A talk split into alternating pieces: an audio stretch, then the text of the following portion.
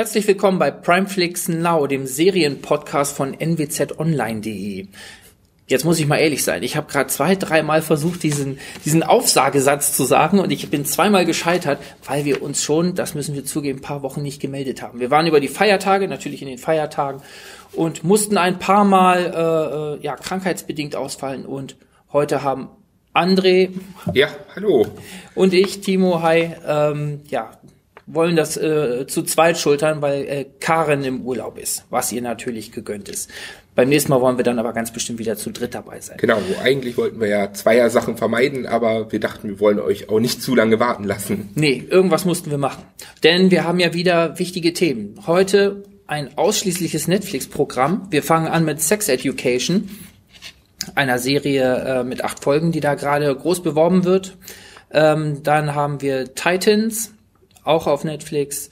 Äh, wir haben The Kominsky Method, das ist eine Serie mit Michael Douglas und äh, Alan Arkin, ebenfalls auf Netflix. Wir haben The Pine Gap, auch auf Netflix. Wir haben den Film zur Bird Box Challenge, äh, Challenge Bird Box, ähm, mit ähm, John Malkovich und Sandra Bullock. Und wir haben natürlich äh, Black Mirror, das äh, Bandersnatch Event, einen interaktiven genau. Film, den André ganz am Schluss vorstellt. Wir fangen an heute mit Sex Education auf Netflix.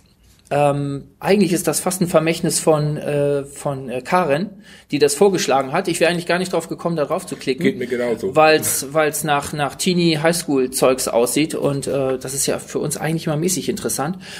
Ähm, aber es war dann total spannend und interessant. Worum geht's dabei? Ähm, es geht, Hauptfigur ist ähm, der junge Otis Milburn und äh, dessen Mutter ist eine bekannte Sextherapeutin.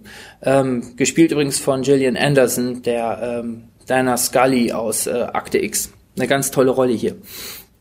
Otis ist nun aber kein cooler Typ in der Schule, sondern er ist so ein kleiner, schwacher er schmächtiger, genau, er ist der Loser. Er ist so, ein, so ein schmächtiger, sagen. auf dem Schulhof ist er ein schmächtiger äh, Nerd und mit seinem, mit seinem Freund, äh, dem schwulen Eric, also sind die beiden eigentlich eher so, ja, die Opfer auf dem, würde man vielleicht sagen, äh, auf dem Schulhof für, für die Schläger und die coolen und die, für die schicken, für die, genau. Für Selbst für die anderen Schwulen. Ja, ja, genau. Ähm, zu diesen ganzen Schülern dort auf dem Schulhof gehört auch äh, so eine, man kann sagen, so eine White Trash Schönheit, Maeve ähm, die dann plötzlich, die dann ein Geschäftsmodell hat ne, und sich äh, auf die Idee kommt, ähm, Sextherapien unter den Schülern dort anzubieten. Und das soll Otis für sie machen, weil der halt ne, bei seiner Mutter zumindest die, die, ja, aufgeschnappt hat, wie sowas klingt und wie sowas geht. Otis selber hat allerdings äh, große Schwierigkeiten mit seiner eigenen Sexualität. Ähm, an eine Freundin ist erstmal gar nicht zu denken. Er hat eher Schwierigkeiten damit, ja, äh, sich, sich selbst allem. zu, genau, mit allem. Sehr schön gesagt.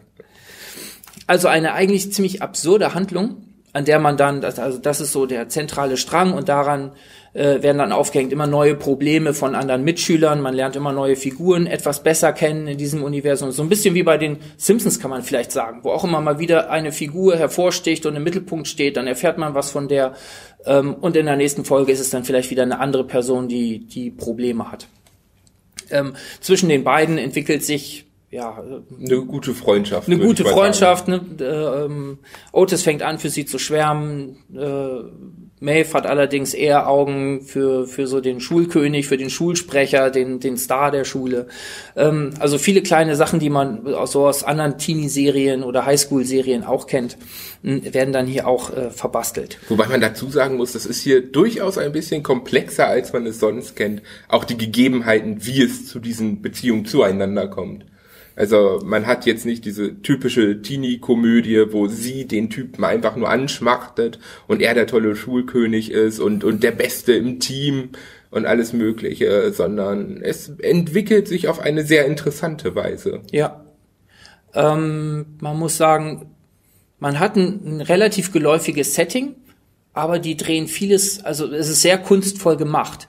Ähm, es, da strahlen auch alle Szenen aus. Das ist äh, gar nicht so leicht zu beschreiben, weil zum Beispiel auch die Örtlichkeit. Jetzt, wenn ich, wenn man draufklickt und sich was anschaut, dann glaubt man, es ist ein, eine US-Geschichte an irgendeiner US-Schule. Ist aber eine britische Serie, die in äh, Wales, glaube ich, gedreht wurde. Ja, in Wales, meine ich. Wobei man es am Wetter schon das typische britische ja. Wetter merkt. Naja.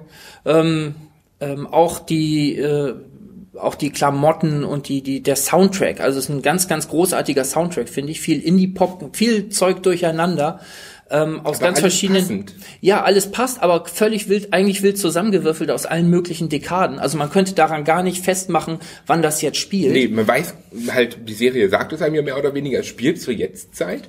Man sieht es an den ganzen Smartphones, genau, die die, die natürlich nutzen, aber es wirkt trotzdem irgendwie aus der Zeit gefallen. Genau, also es ist, es ist komplett zeitlos. Ja. Also es hätte genauso in den 70ern spielen können ja. und mhm. wäre genauso aktuell gewesen. Ja, ja, genau. Also ganz, auch ganz bewusst äh, gesetzt, soweit ich weiß, äh, von den Machern. Also sieht man auch, weil es so konsequent durchgezogen wird.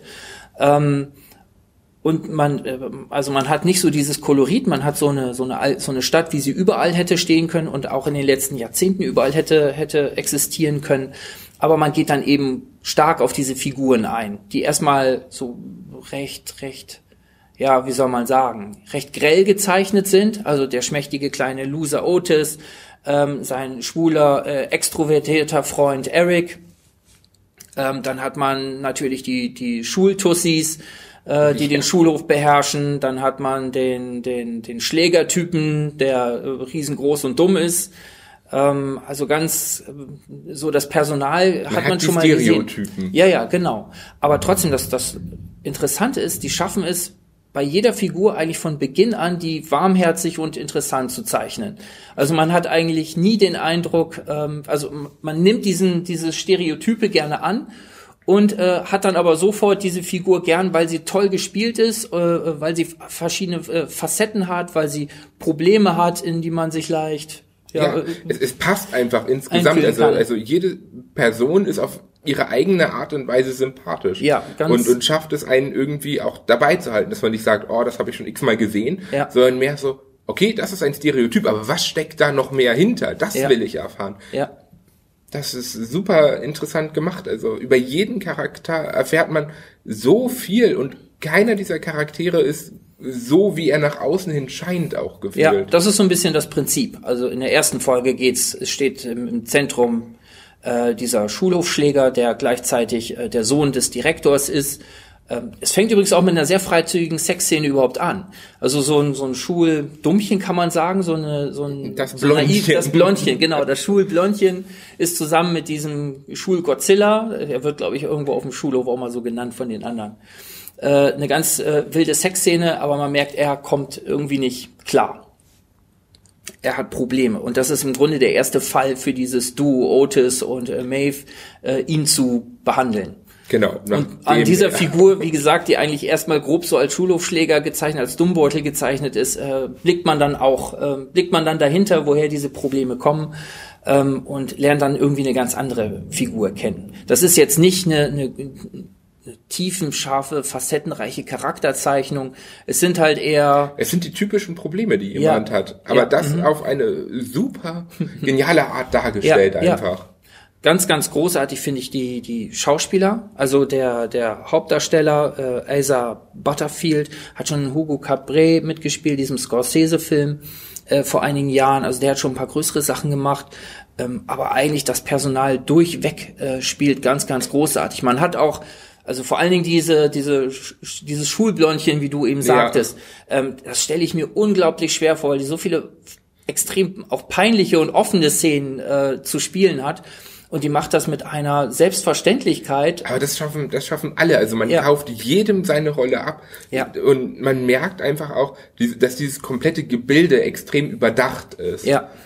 Und das ist, das, es macht da einfach Spaß zuzuschauen. Ja. Und ich sag mal so, wenn ich, wenn ich 16, 17 Jahre jünger wäre, wäre das, glaube ich, die perfekte Aufklärungsserie, möchte ja, ich das, mal sagen. Ja, das, das, das weiß ich nicht. Aber auf jeden Fall ist es eine, eine total, also eine sehr freizügige und offene Serie, die aber toll diese Themen einfängt. Also sie, sie komisch darstellt, sie offen darstellt, ähm, und immer einen Dreh findet, ja, dass man an den bei den Figuren bleibt, ähm, ja und die Serie einfach einfach gerne schaut. Das, das Witzige ist ja dabei, ähm, Netflix hat ja mit The Big Mouth halt auch eine eine Teenie-Pubertätsserie ähm, im, im Zeichentrickstil geschaffen, die deutlich überzeichneter ist mhm. und auch, auch deutlich extremer ist, was das Ganze angeht. Also das kann man halt sehr gut hier machen, wenn man es zeichnet. Mhm. Und ähm, anscheinend, also die kam halt auch sehr gut an und man merkt halt, dass dieses Thema, wenn man es auf, auf spezielle Weisen anpackt, ähm,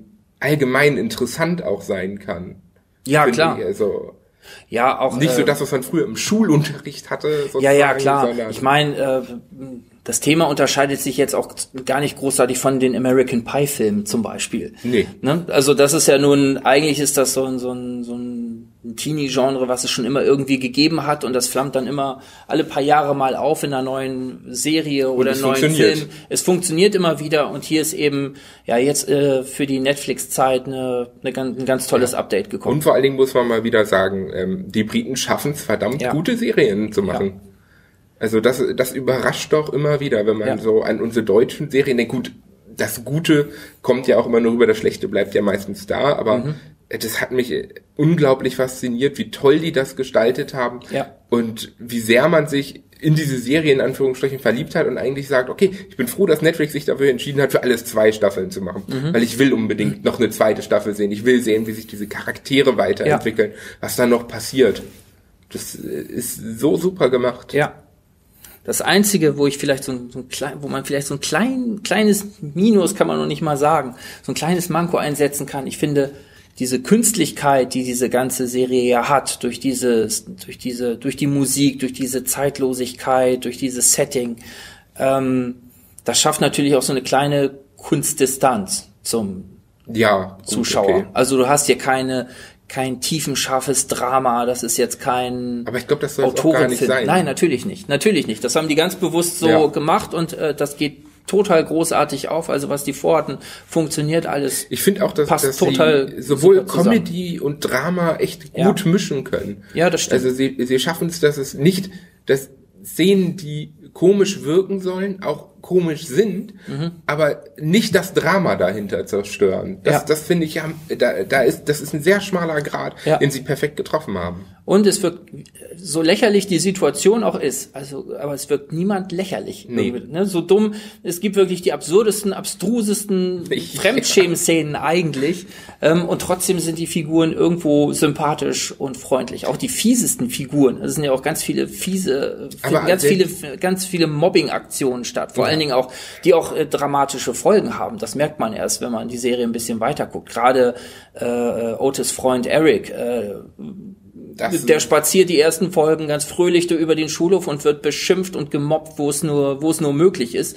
Ähm, das nimmt man als Zuschauer erstmal so mit und äh, erst im Verlauf der Serie stellt sich dann heraus, äh, da steckt dass mehr das ein, hinter. Da steckt alles. mehr hinter, genau. Wobei ich auch sagen muss, ich finde seinen Spitznamen schon witzig. Ich weiß nicht, hast du es auf Deutsch geguckt? Ja. Wie, wie hieß er auf Deutsch? Äh, die Tuba-Tunte. Okay, gut. Nee, Obwohl er nicht Tuba spielt. Also ja, das ja. ist das erste, wo er sich, er sich äh, So im Englischen haben sie sich mehr über den Ständer lustig ah, gemacht. Mhm. Im Wortwitz. Fand ich, fand ich einfach okay. genial. Vor allen Dingen, weil er es halt auch einfach so hinnimmt. Mhm. Ne, so nach dem Motto, das ist Ewigkeiten her und ihr hakt da immer noch drauf rum, lasst euch mhm. doch mal was Besseres einfallen. Ich biete euch so viel. Ja. Na, das ist auch wie, wie er mit dem Ganzen umgeht, ist einfach toll. Ja, auch das äh, großartig gespielter Charakter. Unglaublich gut gespielt. Also von mir aus könnte der schon fast eine eigene Serie ja, wieder ja, haben, dem ja, würde ich trotzdem zugucken. Ja. Nee, ganz großartig. Tja, sind wir uns sehr einig gewesen, ja, ne? Ich glaube, Karen, Karen würde da auch durchaus zustimmen. Ja, ja, die denke ich auch. Sie kann ja beim nächsten Mal das Gegenteil sagen, wenn sie, wenn sie der Meinung ist. Ähm, Kommen wir dann, also unbedingt ein Tipp, Sex Education auf Netflix, das sind acht Folgen, acht 50 Minuten und da lohnt sich wirklich das Reinschauen. Allerdings nicht versuchen, als Eltern das zusammen mit den Kindern zu gucken, das kommt nicht so gut, glaube ich. das glaube ich ja. ähm, obwohl die, auch die Beziehung ist in der Serie interessant. Ne? Ja, das muss man Am Anfang denkt man, oh Gott, wie furchtbar, diese, diese Sextherapeutin dort Findest als Mutter. Du? Ich dachte mir die ganze Zeit, so eine Mutter hätte ich gern gehabt. ja, das erfährt man, finde ich, auch erst so allmählich. Ne? Erstmal denkt man sich, wie weil die auch sehr, ja, weiß nicht, wie soll man sagen, sehr eigen ist mit ihren ständigen Männern, die sie da, die da durchs Haus hopsen. Aber ähm, so nach nach ein paar Folgen merkt man dann, ähm, dass die doch eigentlich ein sehr sehr. Ich finde die Einrichtung auch super ja, toll. ja, ja. Aber das müsst ihr alles selber sehen. Genau. Kommen wir zum zur nächsten Serie und zwar zu Titans. Genau, Titans oder ehemals Teen Titans, jetzt in Erwachsen, ähm, gehört zum DC-Universum. Und ähm, ja, wie beschreibt man es am besten? Ähm, wir kriegen hier eine kleine Einführung in, äh, in der Serie, wie, wie die Titans zusammenfinden. Ähm, wer, wer davon noch gar nichts weiß, ähm, die Teen Titans, die sind irgendwann 1969, glaube ich, als Comic erschienen damals. Und einer der ersten davon ist halt Robin von Batman. Ähm, dann haben wir noch einen Grün, der, der sich in Tiere verwandeln kann. Wir haben noch einen Cyborg und alles Mögliche dabei. Das, das klingt schon sehr wirr und man merkt, das ist Comic und das ist auch später Zeichentrick gewesen. Und jetzt versucht DC, wie sie es halt auch mit ihren Filmen versuchen, ähm, ja, das erwachsene Publikum anzusprechen und schaffen das meiner Meinung nach auch ziemlich gut.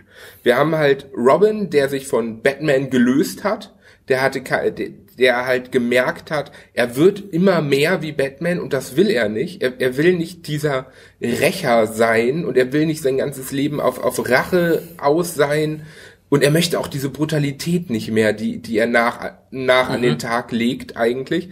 Hat sich deshalb von Batman getrennt, hat, äh, aus, aus Gründen, die man in der Serie erfährt, die ich aber jetzt nicht spoilern werde. Das ist nämlich äh, durchaus sehr interessant. Und hat sich dazu entschlossen, er geht ähm, ja zum Police Department und wird Cop. Zuerst dann halt in ähm, Gotham City und ist dann halt jetzt in eine neue Stadt gewechselt. Ich glaube, Chicago war das, wo sie jetzt sind. Ähm, ja, und man erfährt halt über die Serie hinweg auch immer wieder Sachen aus der Vergangenheit. Es gibt immer wieder Rückblenden. Das hast du wahrscheinlich auch schon mal am Gucken gemerkt. Die können verwirrend sein, muss man ganz klar sagen, und wirken zum Teil auch sehr aufgesetzt. Sie erzählen aber meistens, wenn es Rückblenden gibt, ist diese Rückblende fast über eine ganze Folge und erzählt halt die Vorgeschichte der Charaktere, wie sie sich getroffen haben, was dahinter steckt. Und im, in, äh, die Hauptgeschichte ist eigentlich, es geht um ein Mädchen, die ist, ja, man könnte vielleicht sagen, besessen, man weiß es halt nicht. Und ihre Mutter wird umgebracht aus diesem Grund und sie flüchtet. So, und die Reise geht los und sie trifft dann auf Robin. Und dann geht die Reise weiter und sie treffen die anderen Teen Titans. Das ist halt wirklich eine Einleitung der Serie. Man muss allerdings sagen, ich glaube, sie ist auch ab 18 und das zu Recht. Ist die ab Ich, 18? oder ist die ab 16? Ich bin mir Meine, nicht zu ist ab 100% sicher, 16. aber sie könnte auch ab 18 sein, denn es geht schon ziemlich brutal her und es ist auch ganz schön splattermäßig. das hat mich ganz schön irritiert, weil man äh, fängt ja an mit dieser Hauptfigur, mit diesem Mädchen, die, keine Ahnung, 14 oder sowas 14, ist. 15 müsste sein. Also würde man vielleicht auf 16 schätzen und äh, so runter verkleidet auf auf 13, 14, keine Ahnung.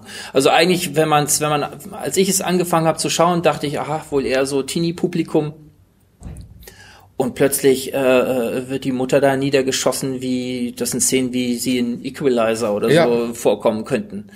Ähm, passte für mich, fand ich sehr irritierend, passte für mich gar nicht zusammen. Ja, gebe ich dir recht. Am Anfang war es für mich auch extrem irritierend, weil ich dachte, okay, wir haben Titans, die haben das Teen weggelassen, Mhm. aber es wird ja immer noch das Gleiche sein, was man sozusagen von früher Mhm. kennt. Und dieses Lustige, das ist es absolut nicht. Es ist eine extrem düstere Serie, es Mhm. Ja. ist ein düsteres Szenario. Ähm, es kommt zwischendurch mal Witz vor, aber das ist eher wirklich schwarzer Humor, muss man sagen. Also es ist jetzt Ja. nicht so auf lustig getrimmt. Und es ist, es ist alles sehr morbide auch gemacht, kann man zum Ja. Teil sagen. Aber das ist dann wieder, finde ich, so ein bisschen Widerspruch, so ein bisschen teenie-morbide dann doch, fand ich. Also gerade wenn, wenn sie dann die anderen beiden treffen, dieses, dieses Pärchen, ähm, Ja, ähm, dann gehen plötzlich äh, alte Eifersüchteleien los. Äh, wie heißt die? die ähm, die Taube dort. Ich, äh, Dove heißt sie Ja, und mhm. er ist ja Birdman. ja.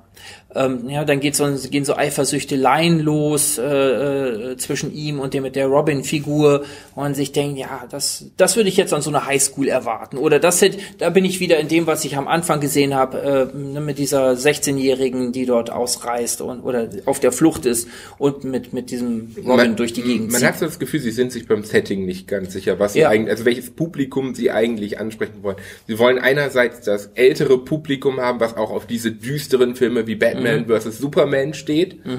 Und gleichzeitig wollen sie aber auch dieses jugendlichere Publikum ansprechen, was jetzt zum Beispiel auf den 2017 erschienenen Justice League anspricht oder auf den neuen Aquaman und sowas. Also die sind ja auch nicht so düster gehalten und nicht so brutal. Die haben zwar ihre Szenen, aber bei weitem nicht so explizit. Man muss man sagen, bei den neueren Filmen. Man merkt halt, mit, mit Teen Titans, woll, äh, oder mit Titans wollen sie halt eigentlich nochmal eine Ecke düsterer und ernster werden. Und gleichzeitig wollen sie aber auch dieses jugendliche Publikum nicht vergraulen, dadurch, indem es zu düster und zu ernst wird und nicht mehr für sie nachvollziehbar ist, wieso diese Charaktere jetzt irgendwie einen Clinch haben. Also bauen sie einen Clinch ein, den jeder Teenie versteht, so ungefähr. Ja, komisch. Also so eine, so eine, so eine düstere Teenie-Serie, die in so einer Equalizer-Gewaltwelt äh, stattfindet. Oder ganz, ganz. Könnte man Ich fand's grob ein bisschen, ich fand's ein bisschen seltsam. Also mich hat's ein bisschen, bisschen verstört. Ich Also- fand manchmal war es mir, fand ich es auch, auch doof. Deswegen, wo sich, wenn sich das so widersprochen hat.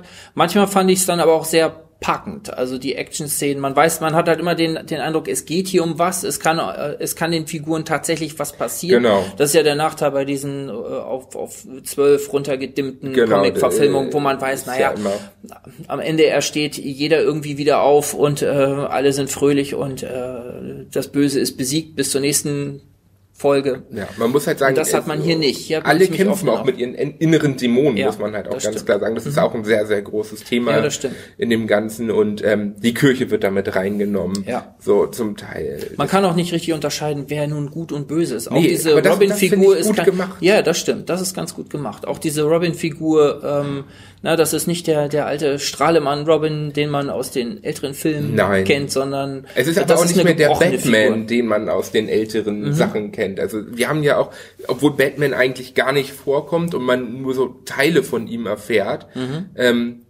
haben wir hier einen, einen inzwischen schon gebrochenen Batman. Mhm. Und wir haben auch äh, andere Figuren, die mit ihm zusammenhängen, wo man merkt, dass er seine, seine neue Düsternis auf, auf diese Figuren überträgt. Mhm. Und das, das, das auch der Grund ist, warum der Robin weggegangen ist Mhm. davon, weil, weil er nicht noch mehr in die Dunkelheit gezogen werden wollte. Mhm. Und trotzdem hängt das Ganze in ihm und deswegen wollte er Robin auch an den Nagel hängen, weil er es nicht beherrschen kann, sobald er dieses Kostüm anhat. Mhm. Und das merkt man ihm auch an, dass das alles in ihm drin ist. Mhm.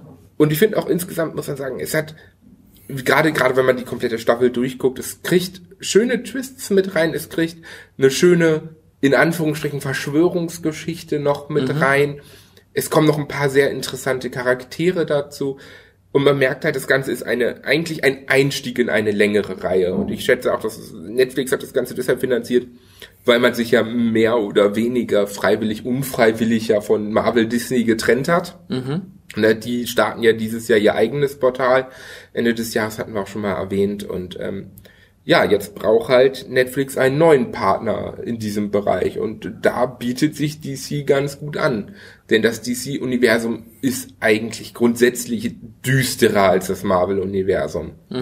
Kann man durchaus sagen. Und wenn man sich jetzt die Sachen von Warner und DC sichern kann, warum nicht? Ja. Sollte man mitnehmen. Und die Serie, finde ich, ist ein sehr guter Einstieg. Vor allen Dingen, nachdem mir die ganzen Marvel-Serien auch zu anstrengend geworden sind. Wobei ich Tatsache sagen muss, ein kleiner Hinweis, wir sprechen nicht drüber, wir werden auch nicht drüber sprechen. Dennis und ich haben es ja damals ziemlich auseinandergenommen mit dem Punisher. Ähm, die zweite Staffel ist jetzt auch raus und man kann sie Tatsache gucken, ohne irgendwelche Zwischenstaffeln von irgendeinen anderen Serien geguckt zu haben. Sehr positive Entwicklung. krass. Und Tatsache ist die zweite Staffel auch gut, da kann man reingucken. Erstaunlich. Ich erinnere mich noch an die erste. Das war eine der Das schlechtesten war unglaublich schlecht. Sachen, die ich gesehen habe. Ich glaube, da- Podcast-Zeit. Genau, und da haben sie sich halt auch rausgearbeitet und man merkt halt, Netflix möchte diese Sachen halt auch also äh, Titans auch gerade hochwertig produzieren und ein längeres Publikum ansprechen. Also ja, wohl hochwertig. Auch so, ein, auch so eine Sache, die mir manchmal nicht so gefallen hat, sind tatsächlich die Tricks. Also wenn sich der eine, der, der Grüne in einen Tiger, in einen Tiger verwandelt und der äh, durch die Räume springt, da dachte ich mir auch, okay, das ist ja, so, das weiß ich nicht. Ist alles so ein bisschen, naja. Also man, sie, sie finden halt diesen diesen direkten Zwischenweg noch nicht ganz. Mhm. Vielleicht schaffen sie es in der ja. zweiten Staffel, denn die erste Staffel endet mit einem extremen Cliffhanger. Mhm. Das kann man jetzt schon mal sagen. Also wer nicht auf Cliffhanger steht, sollte warten, bis die zweite Staffel draußen ist. Vielleicht beenden sie die nicht mit einem so extremen Cliffhanger. Allerdings muss man sagen, die letzte Folge, die, die war schon, also optisch und sowas und auch storytechnisch der Hammer. Also es war meiner Meinung nach einer der besten Folgen der kompletten Staffel. Und insgesamt finde ich auch, ist, ist das Ganze nicht schlecht. Also es macht Spaß, das zu gucken, wenn man ein düsteres DC-Universum mag und nicht zu sehr von, von Teenie-Sachen abgestoßen mhm. ist, sag ich mal. Okay. Also du sagst Tipp. Ich, ich sag auf jeden Fall, ja, man sollte reingucken finde okay. ich. Also ein kompletter Tipp ist es nicht. Ich, ich schätze, viele äh, lassen sich dann davon auch, sind davon ein bisschen abgestoßen und sowas. Aber ähm, insgesamt finde ich es deutlich einstiegsleichter und sowas, halt auch als die ganzen Marvel-Serien. Okay. Ja, mir sind die, die, diese ganzen Serien waren mir eh ein bisschen viel und für mich geht einfach, mich hat äh, einfach dieser Widerspruch aus dieser zynischen Altherrengewalt äh, und diese, diese Teenie-Figurenzeichnung teilweise, äh, mich hat das rausgehauen. Sein Lego Batman Movie 2. Ja, ja genau, vielleicht ist das folgerichtiger. Okay, aber vielleicht äh, gerade für Leute, die sich in dem äh, den Sushi da auskennen, ist das vielleicht ein schöner Tipp, da mal reinzuschauen. Kommen wir zur nächsten Serie und zu etwas völlig anderem, nämlich äh, The Kominsky Method. Äh, auch eine Netflix-Serie. Da haben wir es äh, im Gegensatz äh, dazu mit ganz, ganz großem und altem Hollywood-Adel zu tun. Äh, worum geht's? Ähm, Sandy Kominski ähm, betreibt eine Schauspielschule. Das ist schon ein älterer Herr. Ich weiß gar nicht, wie alt er da gezeichnet ist, vielleicht 70. Und er ist in Hollywood gut vernetzt, hat nie so wirklich als Schauspieler selbst den Durchbruch geschafft, aber er wird geschätzt, er wird respektiert. Und sein bester Freund ist sein Agent Norman, auch ein älterer Herr der im Gegensatz zu Sandy so ein bisschen großbürgerlich reich ist, eine jahrzehntelange Ehe geführt hat mit einer ganz tollen Frau, die auch äh, mit Sandy gut befreundet ist. Ähm, ja, und äh, die beiden sind so dieses Altherrenpaar und vor allen Dingen rücken, müssen sie näher zusammenrücken, als die Frau von Norman an einer Krankheit stirbt. Ähm, Sandy möchte sich um seinen Freund, der für sich genommen eher so ein, so ein kleines Ekelpaket ist, ähm, kümmern, ähm, hat aber selber so als Hippie und Freigeist ähm, ja in seinem eigenen Leben Probleme, bei dem ihm dann Norman helfen muss. Ich sagte eben, ganz großer Hollywood-Adel, die Hauptfigur Sandy wird gespielt von äh, Michael Douglas, ähm, muss man nicht näher vorstellen. Glaub, Oscar, ja, Oscar äh, als für, für, für die Rolle in Wall Street, Gordon Gecko, äh, Basic Instinct, den habe ich hm. jetzt wieder gesehen. Ich liebe ja? diesen Film. Cool. Also ganz, ganz äh, größer geht's eigentlich nicht. Ähm, der, der Norman wird gespielt von Alan Arkin, auch ein Oscar-Preisträger für Little Miss Sunshine, hat schon seit den 60er Jahren Catch 22 äh, mitgespielt. Ich mochte meine Lieblingsrolle Captain Invincible, The Return of Captain Invincible. Das war cool. Ein Aber ganz, auch ganz Little Miss Sunshine ist ein ziemlich unterschätzter Film ja, oft. Das ist so vielleicht ein, ein Schauspieler, den man, den man nicht so auf der Liste hat wie Michael Douglas, aber einer, der seit vielen Jahrzehnten in die so einer, der so zwischen erster und zweiter Reihe changiert und auch zu den ganz, ganz Großen eigentlich gehört. Äh, Entwickler, Macher dahinter ist Chuck Lorre, ähm, der Two and a Half Men gemacht hat, Big Bang Theory gemacht hat, also auch da alle großen Sitcoms, die eigentlich gerade draußen sind. Ex, also auch dort äh, höchste Kategorie ähm, und äh, die Gaststars äh, sind auch eine eigene Klasse. Äh, natürlich auch eher älteres Kaliber. Äh, Jay Leno tritt auf, Danny DeVito hat eine hat einen Gastauftritt, äh, Elliot Gold, der in den 70ern vor allen Dingen Star war in Robert Altman Filmen. Absolutes ähm, Oscar-Aufgebot, ja, sagen. Das äh, wirklich. Also höher kann man eigentlich ähm, kaum kaum greifen. Und das Schöne, auch auch die ganze, auch was die Inszenierung angeht, was die Musik angeht, also in jeder Hinsicht, was die Dialoge angeht, in jeder Hinsicht oberste Kategorie, völlig völlig absolut hochklassig. Was die Serie nun so schön schaubar macht, mal abgesehen davon, dass die acht Folgen jeweils 25 Minuten dauern, was wirklich nette kleine Häppchen sind, ist, es ist wirklich die erste Rolle, in der ich Michael Douglas sympathisch und nett finde. Das geht. Ich finde, ja, eigentlich ist es ja egal, in welcher Rolle er spielt, ob er einen Helden spielt, was auch immer. Er ist ja immer irgendwie ein Freak und ein, und ein Maniac. Ähm, Aber das fand ich ja immer gut an ihm. Ja, klar. Ne? Er hat ja auch irgendwie so eine, so eine, keine Ahnung, so eine Physiognomie, so eine Aura. Ähm, so diese immer auf Strom sein, ähm, der hat ja nichts, eigentlich nichts zurückgelehntes, gemütliches oder nahbares. Er hat immer sowas Unnahbares in fast allen Rollen. Ähm, und hier ist er halt so ein, so ein Hippie. Auch dieses, äh, ja, auch das Alter spielt er halt so selbstironisch aus, ne, weil er dort, er versucht sich offensichtlich immer jünger zu kleiden. Er versucht sich so in trendige, äh, trendige Klamotten zu hüllen, äh, eine, eine hippe Mütze zu tragen, äh, ähm, ja, und das wirft ihm sein, sein Kumpel da auch immer wieder vor. Ne? Du lässt dir hier so ein Bart stehen und glaubst, du wirkst damit jugendlich. Ähm, und hat, hat also was von, von Charlie Sheen. Ja, so ein, so ein ja, ja, so ein. Aus Tour de Half Man. Ja, nur natürlich doppelt so alt dann nochmal, ne? Das ist ja nochmal eine andere Generation. Also, diese, dieses augenzwinkernde, selbstreferenzielle, das, äh, das macht diese Figur unfassbar sympathisch und äh, auch diese Normenfigur, die als Grandler und Ekel angelegt ist. Äh, am Anfang finde ich schon bis, also in der ersten Folge dachte ich schon vielleicht ein bisschen holzschnittartig, aber auch die gewinnt so schnell an, an Wärme und Sympathie dadurch, dass das eben ein großer Schauspieler spielt. Es geht ja auch um Schauspielerei. Schließlich ist das Zentrum der Geschichte ähm, die Schauspielschule, ähm, die äh, Sandy Kominski leitet und ne, die ganze Serie heißt eben The Kominski Method. Das heißt, wir haben auch immer wieder so einen Szenenwechsel zwischen den beiden alten Herren, äh, ja, die sich so ein bisschen durch durchs Leben helfen und eben Sandy in seiner Schule, der halt neue ja, junge, junge Schauspieler ausbildet. Ne? Wer kommt dort wie voran? Es gibt immer wieder Szenen, wo jemand dort was vorspielen muss, wo Sandy das kommentiert, wo man auch glaubhaft was darüber erfährt, was, also wo man auch so glaubhafte Philosophien über Schauspielerei ähm, mitbekommt, ähm, die die ganz schön zu erfahren sind. Ist das Ganze eigentlich aufgebaut wie die typischen Chuck Lorre-Serien, also so Sitcom-mäßig oder ähm, merkt man das? Weil ich kam absolut noch nicht zum Schauen davon. Ich, ich finde, es hat, ich finde, es hat dieses Geschliffene, das man aus diesen anderen kennt. Ich finde nicht, dass das, ich finde nicht, dass es so richtig, ich finde, es ist vom Sitcom einen, einen halben Schritt weit weg. Also gegenüber, mehr, gegenüber, was weiß ich, Big Bang Theory. Mehr in Richtung klassischer Film, klassische Serie anstatt. Ja. Und man hat mehr, mehr Kontinuitäten dann, dann doch.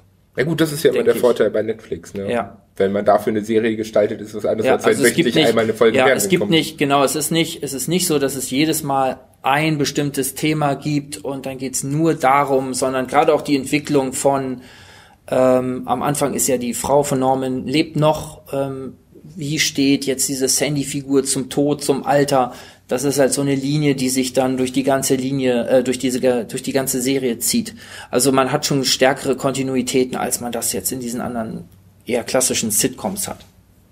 Aber trotzdem kleine, leicht zu verarbeitende Häppchen und eben, ja, was, was finde ich typisch ist, was man auch im Big Bang Theory ja hat, äh, dieses, ja, unrealistisch klingt jetzt klingt jetzt äh, falsch und negativ, aber es ist halt unheimlich geschliffen. Also man sieht die Figuren mag ja, man sofort, man ist denen sofort nah, aber man hat halt. Äh, aber das, das ist ja auch diese Produktionsweise ja. von Chuck Lorre, muss ja, man ja. in jeder seiner Serien sagen. Es wirkt halt immer sehr, sehr geschliffen. Ja. Was aber nicht unbedingt negativ nee, ist. Nee, im Gegenteil. Also, es ist halt, mag ich da dran. Es ist ein Kunstprodukt, was sagten, was sagten wir auch zu, zu Sex Education, aber eben eins, das, das funktioniert. Es ist ja eine Kultur. Also es spielt einem nicht irgendwas Realistisches vor oder was Reales oder so.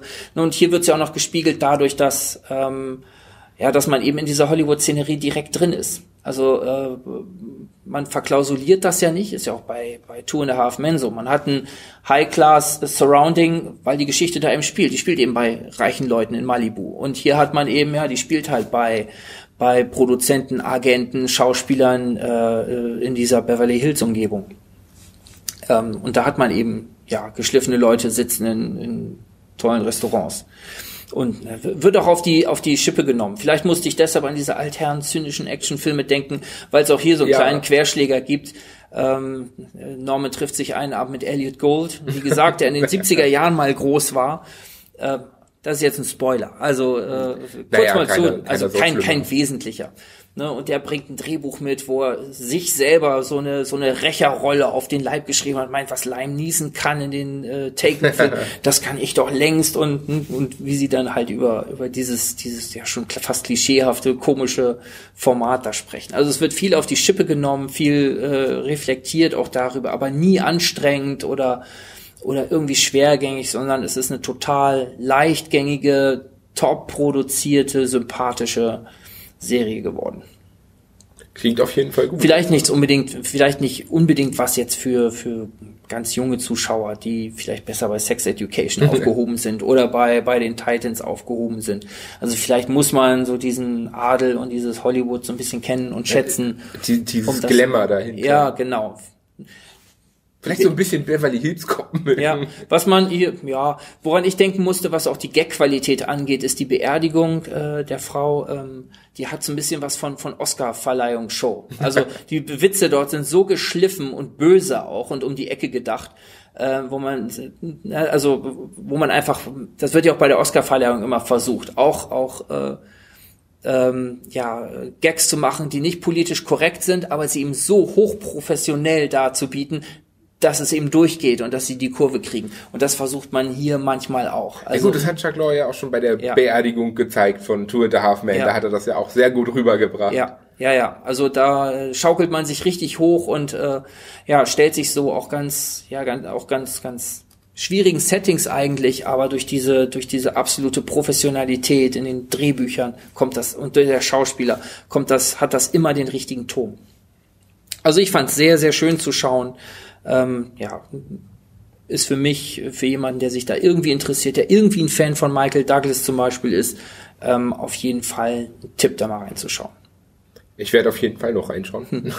Ich kam halt nur einfach nicht zu, aber jetzt habe ich auch noch mehr Interesse dran als vorher, muss Freut ich mich. sagen. Dann erzähl du doch mal was über The Pine Gap. Ja, The Pine Gap, auch mal wieder Netflix, wie heute alles.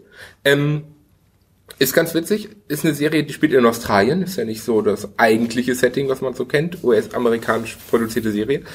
Und alles spielt so grob auf der Anlage The Pine Gap. Das ist eine, wie, wie das Intro suggestiert, der drei größten Überwachungsanlagen weltweit, in dem sich alle Nachrichtendienste vereinen, um halt ähm, sozusagen das Weltgeschehen zu beobachten und unter Umständen einzugreifen, wenn sie es denn für nötig halten.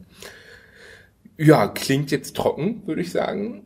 So von wegen Leute in Büros, die in so einer Anlage sitzen. Also, mhm. Es ist äh, allerdings Tatsache ziemlich spannend gemacht. Also wir haben ähm, viele verschiedene Charaktere. Wir haben die typischen Aussies sozusagen, die mhm. typischen Australier, die da sind wir, wir haben die typischen Amerikaner, ähm, absoluter Nationalstolz, alles geht über Amerika und die müssen die müssen zusammenarbeiten und ähm, ja, auch ähm, China spielt eine Rolle, weil die Chinesen halt immer in der Weltmacht ja auch größer werden, auch immer wichtiger werden. Mhm. Ähm, Australien ist ja sehr, sehr abhängig von Amerika zum Teil.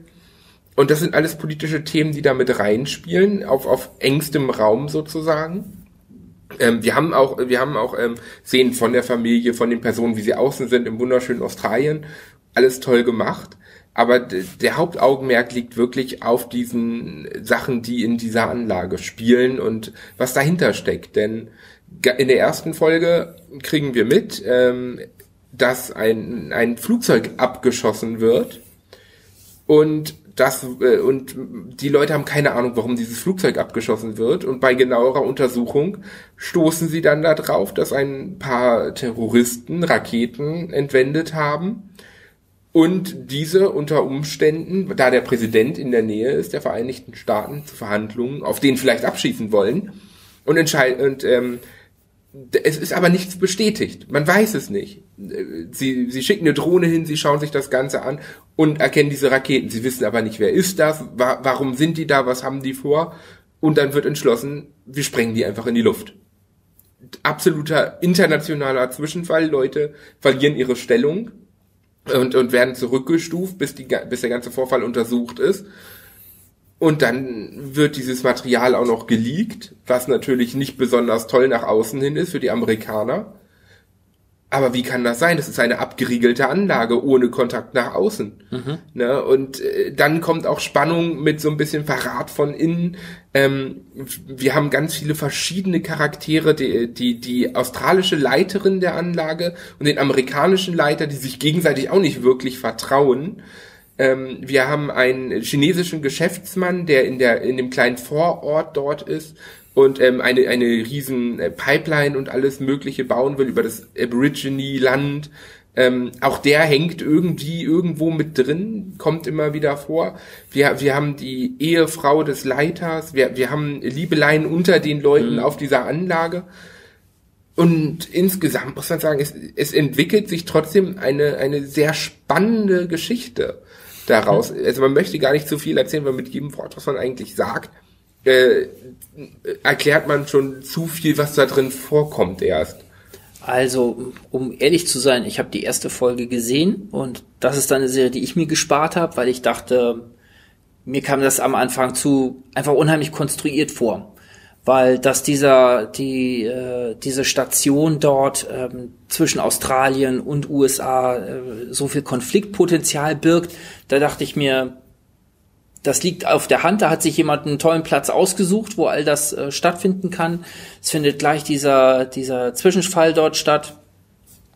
Ähm, ich finde auch die, ich finde die Figuren auch am Anfang unspannend, ehrlich gesagt. Es ist Tatsache, am Anfang ist es. Ich musste ein bisschen an Jack Ryan ja. denken, der mir auch zu. Die mochtet ihr beide ja ganz gerne, wo ich auch dachte, ja, kann man gucken, aber ich finde diese Figuren so glatt und, und. Das ist auch Tatsache wieder so. Also wer Jack Ryan mochte, wird das auch mögen. Da ja, bin ich mir ziemlich ich. sicher. Ja, ja, das glaube ich. Ähm, ich mochte Jack Ryan nicht, weil mir das zu, zu glatt und nichtssagend war und zu konstruiert auch in den ganzen Aussagen und zwischen den Stühlen äh, Polite, äh, Poli Gen im genau. Politisieren dort fand ich einfach zu sehr, zu sehr durchschematisiert. Also ich kauf, keine Ahnung, ich gleite an dieser Geschichte irgendwie. Es ist halt ab. komplett konstruiert. Das kann, ja. man, das kann man, glaube ich, ohne Zweifel Übrigens, sagen. Dieses interne, äh, Spoilern, Spoilern wollen wir ja nicht.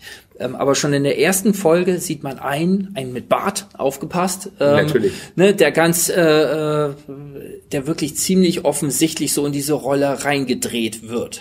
Ich weiß nicht, ob sich das dann so erfüllt, aber man kriegt im Grunde genommen gleich so ein, so ein, es passiert was und dann sieht man einen Bärtigen mit Brille, der sich so ein bisschen hinter seinem Rechner verschanzt und verstohlen um die Ecke linst und denkt sich, ja, der hat doch irgendwas am, ne, wo ich mir dachte, okay, das ist mir ein bisschen bisschen billig auch. Aber, aber gerade dann solltest du weiter gucken, okay. finde ich. Also, ähm, ich will jetzt nichts von falscher Fährte oder sowas okay. sagen. Das ist, das ist richtig und nicht richtig, je nachdem, okay. wie man es auslegt und alles. Aber man muss halt sagen, dass diese Charaktere auch noch weiter gezeichnet werden. Also diese mhm. erste Folge, bei der ersten Folge dachte ich Tatsache auch, okay, das ist ein bisschen langweilig, aber es ist nur was, was in Australien spielt. Ja, okay. Also schaue ich weiter. Ne, das, das, war, das war Tatsache für mich der Grund, weiterzuschauen im ersten mhm. Moment. Und ähm, es hat mich aber nicht enttäuscht. Also mhm. die, die insgesamte Konstruktion funktioniert am Ende. Diese Charaktere funktionieren. Sie, sie handeln logisch untereinander und miteinander. Und auch, auch diese politischen Abläufe, die dort drin sind. Es wirkt daher, dahingehend sehr realistisch, kann mhm. man sagen. Ne, okay. Also die, diese Konfliktsituationen, die geschaffen werden, diese Abhängigkeiten voneinander. Okay. Und es ist, es ist so ein bisschen, könnte man Politik-Krimi, könnte man, hm. ist, ist schwer zu sagen. Drama ist schwer zu sagen, man weiß nicht, wo man es wirklich einordnen soll. Hm. Ich persönlich finde halt diese Beziehung untereinander sehr spannend. Also es ist, es ist kein typisches Action- oder Thriller-Gebilde, was man hier hat, sondern das meiste basiert wirklich eher darauf, dass eine Geschichte erzählt wird. Und das finde ich aber gut gemacht. Also es hat mir, es, es war was, was ich, wo ich zugucken konnte mhm. ähm, und mir das für mich kam es so ein bisschen so wie, wie abends ein Hörbuch hören, in Anführungsstrichen. Mhm. Es ist etwas, wo, wo man genug Spannung hat, um dran zu bleiben, aber auch durchaus entspannt weiterschauen kann, ohne irgendwie selber aufgedreht zu werden. Ach so, okay. Ja, ich dachte mir, okay, ich weiß, ich glaube, ich habe verstanden, wie es funktioniert in der ersten Folge. Ich fand auch, boah, ich erinnere mich gerade dran, sagt die eine nicht, wenn es als, als es um diese Anschläge geht und um äh, reklamiert das nicht, äh, jemand da für sich. Hm. Ja, heute wollen äh, es ist halt, es ist halt so, dass ja. Es kommen halt schon so Klischee-Erklärungen und Klischee-Aussagen, äh, hauen die sich da gegenseitig um die Ohren. Heute will ja alles Terrorist sein. Irgendwie sowas, keine Ahnung. Irgend so eine blöde Aussage halt, wo man denkt, ja, das sagt, keine Ahnung, wer das sagt, aber jemand, der, äh, der also sicherlich niemand, der dort vom Fach ist und der dort äh, ja professionell damit umgeht, der wird sicherlich durch solche komischen Allgemeinplätze Nein. sich gegenseitig um die Ohren hauen. Das also das, aber ich glaube, da denke ich mir auch mal, okay, da holt man die Leute halt ja auf einem etwas niederen Niveau ab. Ja, ich glaube, das das ist auch man man versucht äh, teilweise zu viel zu erklären. Ja, das stimmt, das nervt immer. Da, das mhm. ist ein bisschen schwierig, gerade also es soll aber auch Leute abholen, die sich in Anführungsstrichen null mit irgendeiner politischen Lage okay. auskennen, mhm. habe ich das Gefühl. Deswegen versuchen sie jedem von jedem Standort abzuholen. Ja, das stimmt. Das sieht und, und die Verbindung deutlich. zu knüpfen, mhm. wo man sagt, teilweise ist es nicht nötig, teilweise kann man sagen, okay, vielleicht können Leute das wirklich nicht nachvollziehen und nur weil wir aus einem Bereich kommen, wo wir uns allgemein mit solchen Sachen beschäftigen, ähm, ist es für uns offensichtlich das, da möchte ich kein Urteil fällen. Aber mir gefällt das Ganze sehr gut und mhm. ähm, mir hat es absolut Spaß gemacht, das zu Ende zu gucken. Ich habe es nicht durchgewünscht. Okay. aber ähm, wie gesagt, ist ja auch so die nette Hörbuchdosis genau, am Abend. Es ist, es ist so, man hat abends ein, zwei Folgen mal geguckt und gerade über die Weihnachtstage war das absolut toll, weil man sonst nicht so viel zum Gucken hatte und das wirklich eine entspannte Haltung hatte. Mhm könnte man sagen. Obwohl die Spannung drin war und die Geschichte interessant war und die Charaktere für mich auch interessant gezeichnet waren. Mhm. Also für, von mir ist es auf jeden Fall mal eine Empfehlung, da reinzuschauen, auch durchaus die zweite Folge noch mitzunehmen, denn die erste kommt Tatsache sehr langweilig her und wenn man also wenn man nach der zweiten nicht weiter gucken mag, dann mag man den Rest der Serie nicht. Aber bei der ersten schwingt es halt doch nochmal um. Okay. Ja, du gibst einen Tipp, ich sag eher, ich weiß noch nicht, ob ich mir da eine zweite Folge bin, weil es kommen ja schon wieder so ganz viele andere Sachen, ja. spannende Sachen raus. Okay, aber kommen wir zum nächsten, zu unserem nächsten Thema. Und zwar haben wir noch auf der Liste gehabt die äh, nicht ja, die Birdbox Bird Challenge, nee, sondern, sondern äh, Birdbox.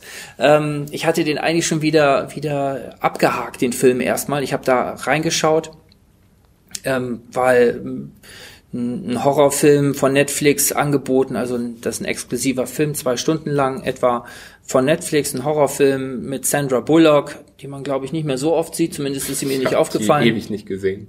John Malkovich spielt mit, also höchstklassig auch hier wieder besetzt. Ähm, die Regisseurin, zumindest den Namen habe ich schon mal gehört, Susanne Bier, die hat so ein paar, glaube ich, eher so Independent-Filme schon gemacht. Der wirkt ja auch wie ein Independent-Film. Ja, ja, ja, das stimmt. Ähm, also sah eigentlich alles ganz gut aus. Der Trailer sah auch ganz gut aus. Ich habe da reingeguckt und bin ehrlich ich fand gesagt. den Trailer ehrlich gesagt total schlecht. Oh, naja.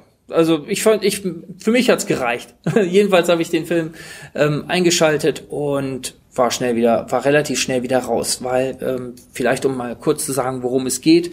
Ähm, Sandra Bullock spielt eine eine Künstlerin, die ähm, ja ähm, mit ihrer Schwester unterwegs ist und gerade wenn der Film anfängt, ähm, da es geht relativ schnell, äh, geht es dazu über, ähm, ja, die Menschen rasten aus, man weiß nicht so genau warum, äh, äh, begehen Suizid äh, auf absurde Weise, bringen andere um, äh, scheinen irgendwie von irgendetwas erleuchtet zu sein und geben sich selber auf äh, und andere leben auf. Und naja, sie ähm, äh, flieht in ein Haus, da verschanzen sich äh, fünf Charaktere. Ihre Schwester äh, wird von dieser komischen Welle erfasst und äh, das kann man sagen, weil es gleich in den ersten Szenen passiert, äh, tötet sich selbst auf offener Straße.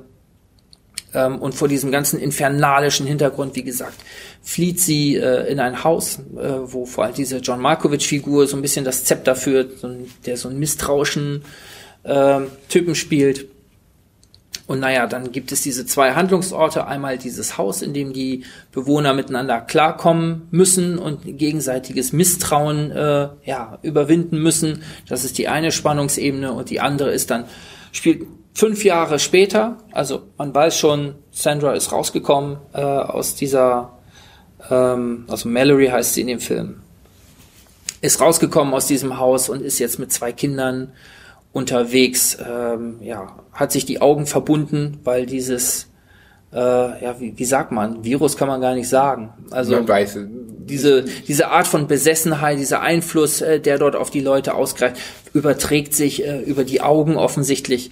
Und äh, ja, die verbinden sich die Augen und äh, schlagen sich dann begleitet von äh, von einem Mann, den sie auch in diesem Haus kennengelernt haben, äh, schlagen sich da durch die Wälder und äh, ja, haben schließlich zum Ziel, äh, so eine Station der Überlebenden zu finden.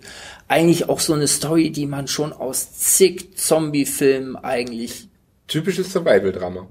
Ja, ja, aber dieses dieses äh, äh, Dawn of the Dead, der der die Neufassung, die von Payano ist ja im Grunde exakt ja. dasselbe von vorne bis hinten, nur dass äh, da äh, alles von Zombies überlaufen wird und hier sind's halt so ja Selbstmörder. Was man auch schon hatte in dem Film von äh, Shyamalan, wie heißt er denn nochmal? Ich weiß es gar nicht mehr. Das war auch eher so ein belangloser, ich glaube, eher ein belangloser Film. Aber ähm, die, weiß ich gar nicht mehr. Komme ich gerade nicht drauf. Aber auf jeden Fall alles, äh, was man an der Story dort sieht, hat man eigentlich schon irgendwo genauso gesehen. Ähm, und ich bin deshalb relativ schnell raus, weil ich diesen Gedanken, dass sich etwas über die Augen überträgt, übers Sehen überträgt, so, so dämlich. Dämlich fand. Fand ich total idiotisch. Kann man, glaube ich, ganz klar dämlich sagen. Ja, die machen, äh, plötzlich ist jemand erleuchtet, du musst es sehen, äh, äh, die, es ist so schön, die, ich will, dass du es auch siehst. Und entweder sticht er auch dann auf einen ein, was da schon widersprüchlich ist, denn damit nimmt man einem ja die Gelegenheit, dieses tolle Etwas dort zu sehen. Ne? Oder es wird alles getan, um irgendwie die Fenster aufzureißen und die, die Deckung zu verlassen, damit diese Leute eben auch in diese Besessenheit geraten. Also das ist auch nicht schlüssig irgendwie begründet oder erzählt oder durchgezogen. Man weiß eigentlich bis zum Ende nicht so richtig, was das ich ist. Ich habe ihn nicht zu Ende gesehen, also weiß ich ah, nicht. Ähm, Aber ich, ich, ich musste abbrechen, es war mir einfach zu dämlich. Okay. Also mir gefiel es überhaupt nicht. Ich fand den, teilweise fand ich ihn langweilig und langatmig. Ähm, und dann fand ich ihn auch einfach wenn für mich diese Handlung keinen keinen Sinn ergibt, dann bin ich raus. Für mich ist die Handlung mit das Wichtigste. Sie kann belanglos sein, mhm. aber sie sollte zumindest Sinn ergeben. Mhm. Da, das das hat's einfach für mich nicht. Für mich kam da nichts, wo ich irgendwie dachte, boah, ich will jetzt wissen, wie es weitergeht oder ich will wissen, wie sich das aufschlüsselt oder sowas, mhm. sondern ich dachte mir, das ist alles so blöde und wenn es eine Erklärung gibt, dann wird die auch ziemlich blöde sein. Aber ich kann mir einfach nicht vorstellen, dass sie das irgendwie erklären können. Nee, es bleibt eigentlich blöde, muss man schon sagen. Ähm, wir haben, warum sprechen wir überhaupt über diesen komischen Film? Wir sprechen eigentlich drüber, also ich hatte ihn schon aussortiert und wollte ihn gar nicht weitergucken und plötzlich ploppte diese Birdbox Challenge äh, auf. Ne? So ein, so ein Leute, die verbunden mit dem verbundenen Auto, Auto, Autofahren zum Beispiel. Ja, zum Beispiel. Total bescheuert. Also so, so ein Social Network. Genauso dumm wie der Film. Ja, genau. Ne, ähm, Netflix sah sich auch gezwungen, ich glaube, per Twitter vor allen Dingen davor zu warnen, vor gefährlichen Folgen, die es haben kann, wenn man mit verbundenen Augen irgendetwas im Alltagsleben tut. Das ist aber wichtig, das sollten Sie auf jede Augenbinde draufschreiben. Mhm. In Amerika muss das wahrscheinlich Standard drauf. Übrigens, wir sprechen diese Warnung ausdrücklich auch aus. Also genau. wenn ihr euch die Augen verbindet und euch ins Auto setzt und losfahrt, dann das Unfallrisiko liegt Das Unfallrisiko steigt rapide. Das äh, sagen wir allen Birdbox-Fans. Äh, geben wir äh, eindringlich. Und wir weisen auch jede Verantwortung für solche Unfälle ja. von uns. Aber Und auf jeden für die Fall, verschwendete Zeit, wenn man den Film genau. schaut. Also ich, na, ich habe ihn, ich habe ihn dann noch, deswegen habe ich ihn dann noch mal angemacht und dachte, wenn das blöde Ding doch solche solche Wellen schlägt, dann kann man ja noch mal reingucken und ich habe ihn dann tatsächlich auch durchgeguckt. Und fandest du dann immer noch dumm, oder? Die Handlung ist dumm, aber ich fand ihn ganz ordentlich gemacht, ehrlich gesagt. Also man bleibt dann irgendwann, also ich blieb dann an die, an der Heldin äh, Sandra Bullock, die das ganz, äh, finde ich, ganz, ganz überzeugend und eindringlich äh, rüberbringt, dran und hab die ganzen komischen Logik ja, Idiotien, die dort in der Geschichte sind. Ja, irgendwann ist man so, weil er auch ganz, ich fand ja ist auch ganz gut so von der Bildsprache her also gedreht. Also da, da kann ich auch nicht widersprechen. Also bildsprachlich ist er gut gemacht, äh, Kameraführung, alles. Ja. da kann man dem Film absolut Ne, nichts du sagtest ansprechen. ja auch schon, der hat so ein bisschen, tatsächlich so ein bisschen Indie-Film-Feeling. Also es ist gar nicht, sieht nicht aus wie irgend so ein, so ein Film-Billigprodukt, sondern es sieht schon interessant gemacht aus. Und ja, man möchte ja auch nicht glauben, dass sich ein John Malkovich, der eigentlich bekannt ist für, für äh, äh, ja, originelle Independent-Filme gerade, Being Ja. John Malkovich, ne? ähm, dass der sich für irgendeinen Unsinn hergibt. Aber hm, ich würde sagen, man, man, man kann tatsächlich, ich will nicht einen Tipp aussprechen, weil die Handlung wirklich idiotisch ist, aber ich finde, man kann sich das Ding tatsächlich angucken. Ich finde es vielleicht sogar interessanter anzugucken, als so manche, äh, ja, jetzt würde ich sagen, äh, aus, aus funktionierenden Versatzstücken zusammengeschraubte Story, aber im Grunde haben wir ja gerade gesagt, oder dass Ja. es in dem Fall genau das gleiche ist.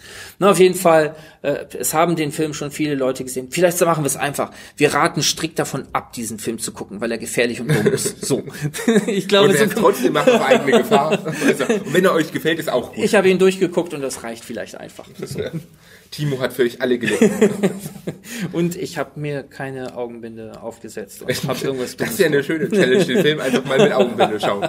Ja, genau. Das ist, das ist die perfekte, perfekte Lösung für diesen ganzen Komplex. Lassen wir die Birdbox schnell hinter uns und kommen eigentlich zum wichtigsten Thema des Tages, das wir uns für das Ende aufgehoben Genau, haben. und zwar haben wir uns das für das Ende aufgehoben, denn wir müssen, auch wenn wir es eigentlich nicht machen wollen, eine Spoilerwarnung aussprechen, oh, oh. denn wir reden über Black Mirror, Bandersnatch, den Film. Und dieser Film ist nicht ohne Spoiler zu erklären. Also wir versuchen von der Geschichte her nichts zu verraten, großartig. Allerdings, ähm, was man schon mal sagen kann, ähm, ich sag ab, wann wir spoilern werden, ähm, ist, dieser Film ist etwas anders, denn wir entscheiden selber, was passiert. Ähm, er, er basiert sozusagen auf diesen alten äh, en, en, Entscheide deinen eigenen Weg Büchern, könnte man sagen. Und ähm, ähm, Netflix hat ja auch schon mit Minecraft Story Mode äh, von, von Telltale eigentlich ein Spiel. Äh, das haben sie ja auch schon umgesetzt für Netflix. Das ist auch so ein, ein, ein Entscheide selber, was passiert Ding. Allerdings geht Bandersnatch da deutlich weiter. Die Grundstory ist, ähm, wir haben einen, ja, sehr speziellen jungen Mann, möchte ich mal so ausdrücken, der ähm, das Bandersnatch-Buch gelesen hat und unglaublich toll findet und dafür ein Computerspiel macht. Und wir schreiben das Jahr 19... Ich meine 84. Äh, vier- 84 ist es doch schon gewesen. Ähm, also Anfang der PC-Spiele-Ära kann man durchaus sagen. Ja, und wir werden da reingeschmissen, schon direkt am Anfang äh, an den Frühstückstisch und dürfen erstmal selber entscheiden, welche Cornflakes wir essen wollen. Genau. Äh, Und ob man es glaubt oder nicht, es ist eine kleine, komplett sinnlose Entscheidung eigentlich, welche Cornflakes man zum Frühstück nimmt. Aber selbst diese Entscheidung haben sie in dem Ganzen verarbeitet. Und ab jetzt, äh, wer das Ganze noch nicht gesehen hat äh, oder halt auf jeden Fall noch sehen will, was wir jedem empfehlen, glaube ich, Ja. Sollte abschalten. Für die Leute tschüss und schönen Abend und wir, wir, wir hören uns das nächste Mal. Für jeden anderen geht's jetzt ein bisschen tiefer in die Materie. Und zwar, ähm, ja, mit, mit dieser einfachen Entscheidung geht's los am, am Frühstückstisch mit dem Vater, de, äh, mit dem Buch in der Hand. Und ähm, er will dieses äh, Spiel der, der seinem, seinem Idol und der, der neuen Firma, die in seinem Ort aufgemacht hat, vorstellen geht dahin und auch da finden wir schon wieder äh, allein die Entscheidung im Bus, welche Musik wollen Ja. wir hören. Ich habe das allerdings auch so ein bisschen als Service an den Zuschauer gesehen, dass man erstmal mit ganz einfachen Sachen Ja. ankennt, damit man die Technik schnallt. Genau. Ich habe zum Beispiel, ähm, ich wollte erst auf meinem alten blöden Plasma-Fernseher noch äh, äh, machen und das geht natürlich nicht. Man braucht äh, äh, auch eine gewisse aktuelle Technik dazu. Smart TV halt. Ein Smart TV braucht man ja. Es geht natürlich auch mit, mit einer halbwegs aktuellen Version auf dem Tablet oder auf dem Smartphone ähm, in der App. Ähm, äh, Netflix verteilt dann sofort auch Mails, in denen dann drin steht, sie haben ein Problem, sie wollen äh, Bandersnatch sehen. Äh, wir erklären nochmal genau, wie das geht. Also die haben sich auch viel Mühe gegeben, den Leuten. Sein. Bitte? Die muss bei mir im Spam gelandet sein, ich habe keine bekommen. Ach so, ich weiß gar nicht, ob ich die, ob die im Spam gelandet. Ich habe sie jedenfalls zufällig gesehen, wo ich dachte, hoppla, ne? die haben gesehen, ich habe da drauf geklickt und nichts weiter passiert ähm, und schon schicken die die Mails raus. Also die legen viel Wert darauf, dass der Zuschauer das schnallt und dass er damit klarkommt.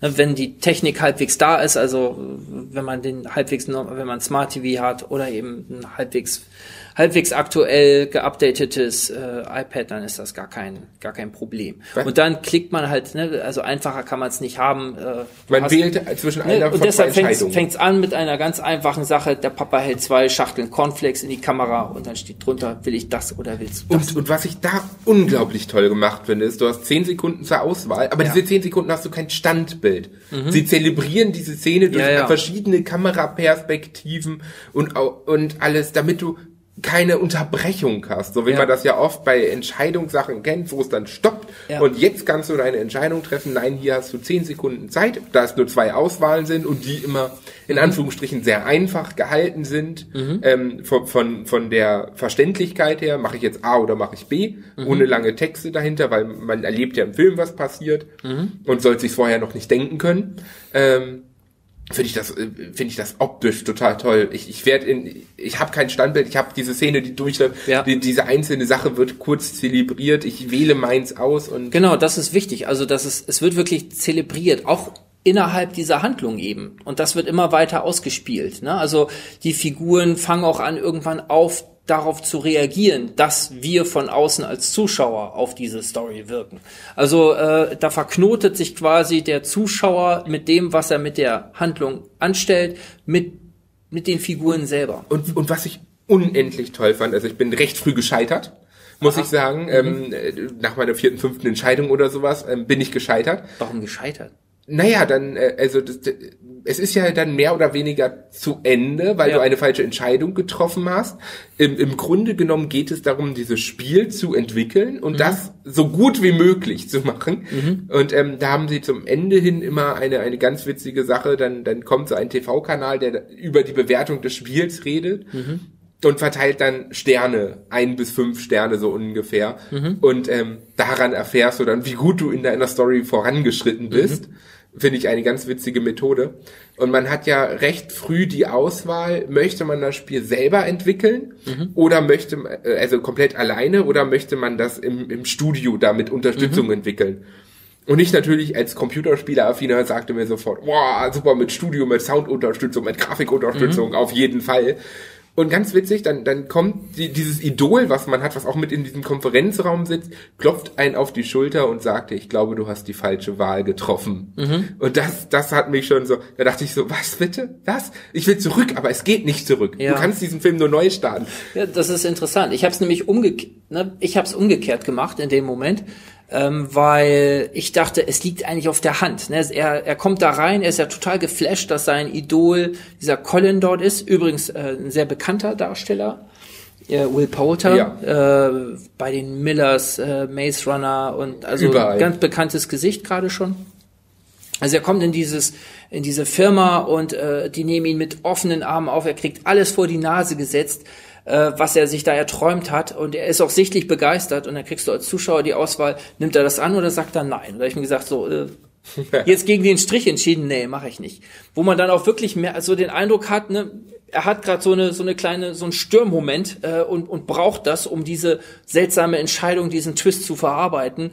Und dann sagt er nein.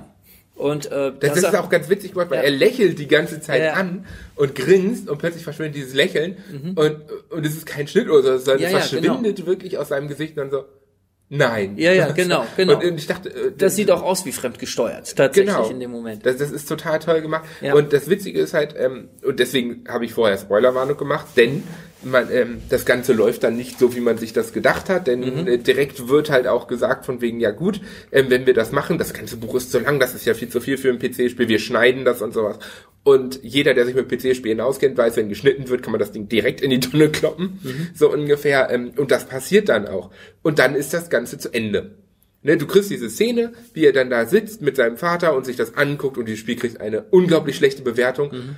Und er sagt zu seinem Vater nur so, ich versuche es nochmal. Mhm. Und du denkst so, ah cool, du kannst einfach dich nochmal an das Spiel setzen. Aber nein, die, dieser komplette Film spult zurück und spult dann wieder vor und nimmt deine Entscheidungen mit. Mhm. Und dann bist du wieder in diesem Büro und es treten, man muss dazu sagen, es, als er diesen Colin kennenlernt, treten Probleme bei Collins Spiel auf. Und ähm, er hat halt keine Ahnung davon. Dann ist dieser zweite Durchlauf und er weiß, was das für Probleme sind. Er weiß aber nicht woher. Mhm. Das heißt, das, was er vorher gemacht hat, was wir entschieden haben, hat auch auf unseren späteren Versuch eine Auswirkung. Mhm. Und das ist unglaublich toll gemacht. Auch, ja. auch die Entscheidung dann im Büro, dort, dort, wo er das Spiel vorstellt, kann man sich entscheiden, ähm, soll man den Dämon anbeten oder oder halt mhm. ähm, ihn ihn bekämpfen mhm. und beim ersten Mal kommt halt äh, bekommt halt so bekämpfen äh, und, und da ist alles okay und dann will das nächste Mal der Typ den aber anbeten und dann sagt er, nein, das können sie nicht machen. Und dann so, ja, warum nicht? Und dann sagt halt dieser Colin von wegen, ja, dieser Pfad ist noch nicht im Spiel implementiert, mhm. so ungefähr. Äh, und das, das ist halt unglaublich interessant, weil auch die Charaktere und was die Charaktere wissen, vorher kannten sie, äh, vorher kannte er das Buch nicht so wirklich und dann kannte er es plötzlich und liebt diese Geschichte dahinter. Und das alles baut sich auf. Also mit jedem Scheitern, mit jedem Versuch, wo wir scheitern, haben wir danach andere Dialoge und andere Möglichkeiten. Wir machen nicht einfach wieder dasselbe wie vorher, hm. sondern es verändert sich Tatsache was. Das breitet sich komplett darüber aus. Und äh, ich bin, ich bin Tatsache ziemlich oft an einen Punkt gelangt, wo dann zurückgespult wurde. Ja. Mhm. Und ähm, am Ende war ich, ich mit meinem Endergebnis halt auch nicht zufrieden. Und ich wollte das vermeiden, aber es ging nicht. Er, er hat mich nicht mehr gelassen, denn nach und nach kommt es halt auch dazu, dass er, dass er merkt, dass er fremdgesteuert wird. Ja. Und, und hier ist auch noch eine Szene, äh, weshalb ich halt auch vorher gesagt habe, wir spoilern. Ähm, er, er kommt sich fremdgesteuert vor und sitzt vor seinem Rechner und fragt, wer steuert mich? Ja. Und dann hast du diese Möglichkeit, das Bandersnatch-Symbol auszuwählen, ähm, was den Autor des Buchs in den Wahnsinn getrieben hat. Oder du sagst Netflix.